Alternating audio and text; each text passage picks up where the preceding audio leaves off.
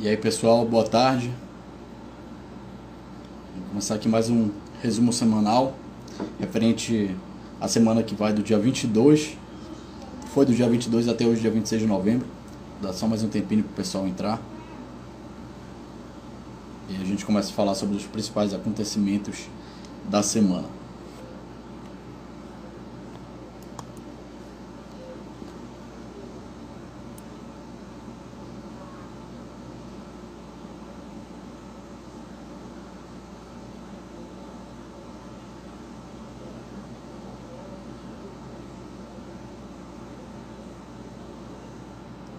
Mais uns 20 segundinhos e a gente já começa.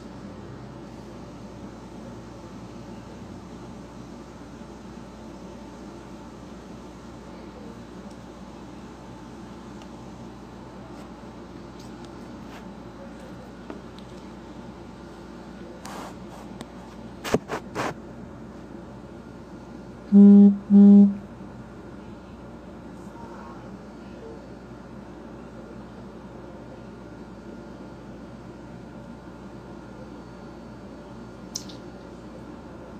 Então vamos lá, já, já entrou mais gente aqui. Pessoal, boa tarde a todos. Para quem não me conhece, sou Vinícius Porto, assessor aqui da RV4. Vou falar sobre os principais acontecimentos referentes à economia, negócios e política que aconteceram nessa semana. Tá? Destaque para o início dessa semana está relacionado às expectativas da inflação, mais uma vez elevadas, agora para o ano de 2021 até o ano de 2024 no início da semana, houve o resultado do Boletim Fox e as expectativas do mercado é, para o índice do IPCA seguiram em, em grande tendência de alta, saíram de 9,77% para 10,12% na divulgação do início da semana. No mesmo sentido, o consenso do IPCA para 2022 subiu de 4,79% para 4,96%, que ainda fica uma forma assim mais distante ainda da meta para o ano que vem, que era de 3,5% somente. Além disso, também houve um grande destaque para as expectativas mais altas do IPCA em 2023, saindo de 3,32% para 3,42%, e 2024 saiu de 3,09% para 3,10%. Além disso, a mediana das projeções da taxa Selic para 2021 continua em 9,25%, é a mesma já da, da semana passada, em quatro semanas estava em 8,75%. Já o consenso de mercado para a taxa básica de juros no final de 2022 subiu de 11% para 11,25%. Enquanto isso, a previsão do mercado para o crescimento real do PIB de 2021 recuou mais uma vez de 4,88% para 4,8% e saiu na, de 2022 de 0,9% para 0,93% para 0,7%. São dados preocupantes porque há um mês esses dados eram de 1,4%, então essa projeção de crescimento do PIB foi cortada pela metade. Por fim, as previsões da taxa de câmbio no final de 2021 e final de 2022 permanecem estáveis, mantendo-se em 5,5 reais para cada dólar. Tá. Falando agora do cenário europeu, o novo aumento de casos do COVID, de Covid-19 na Alemanha vem preocupando muito a a representante do país, Angela Merkel, fala que a, a nova onda da pandemia é a pior desde o início da doença. É, nessa, nesses últimos dias houve mais 31 mil casos de Covid e mais de 60 mortes, então é algo que preocupa bastante. É, é algo que está saindo do controle, inclusive a representante disse para os estados federais agora tomarem medidas mais, mais severas no que diz respeito as restrições de atividade para que consigam diminuir essa manifestação da doença que preocupa muito o país alemão. Além disso, a Áustria entrou em lockdown desde o início da semana e esse lockdown deve ir até o dia 13 de dezembro, mas pode ser que haja algumas restrições adicionais às pessoas que não estão vacinadas. Já no que diz respeito aos indicadores econômicos, há pontos positivos e negativos na zona do euro. É, houve um recuo na zona do euro no, no consumo do no, na confiança do consumidor, né, de acordo com dados da Comissão Europeia. É, houve uma diminuição, uma contração que saiu de menos 4,8% para menos 6,8% essa pontuação da questão do índice de confiança do consumidor, então é algo que preocupa. Porém, em contrapartida, alguns pontos positivos, como é, houve o aumento dos PMIs, que são os índices de gerentes de compras na zona do euro.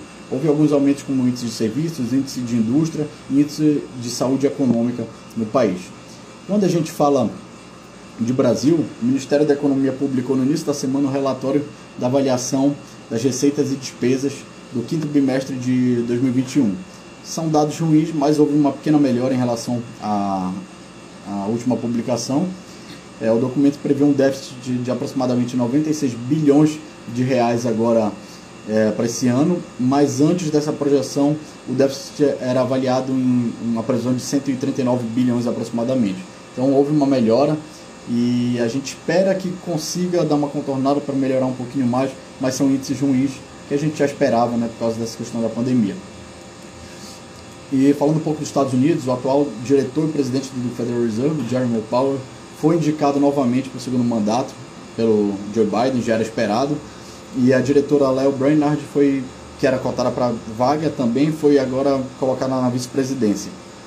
Além disso, há informações que o Joe Biden deve vir como candidato para é, presidente dos Estados Unidos em 2024 o número de americanos que entram com o número de novos pedidos de seguro-desemprego está diminuindo. Então, isso reflete sinais que a economia está melhorando lá nos Estados Unidos. Isso pode fazer com, com que o Federal Reserve acabe um pouco mais rápido o seu programa de compra de títulos, vai diminuir um pouco mais o estímulo é, monetário, mas isso só é feito porque acredita-se que está melhorando cada vez mais os indicadores econômicos lá nos Estados Unidos.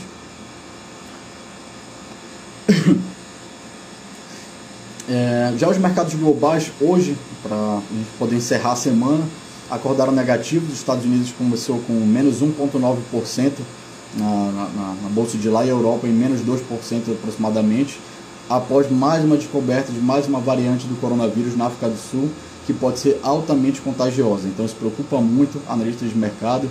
Dia após dia vem variante atrás de variante, novos dados, novas é, altas de, de casos, de mortes em alguns países então isso prejudica muito o andamento das bolsas, o andamento das economias.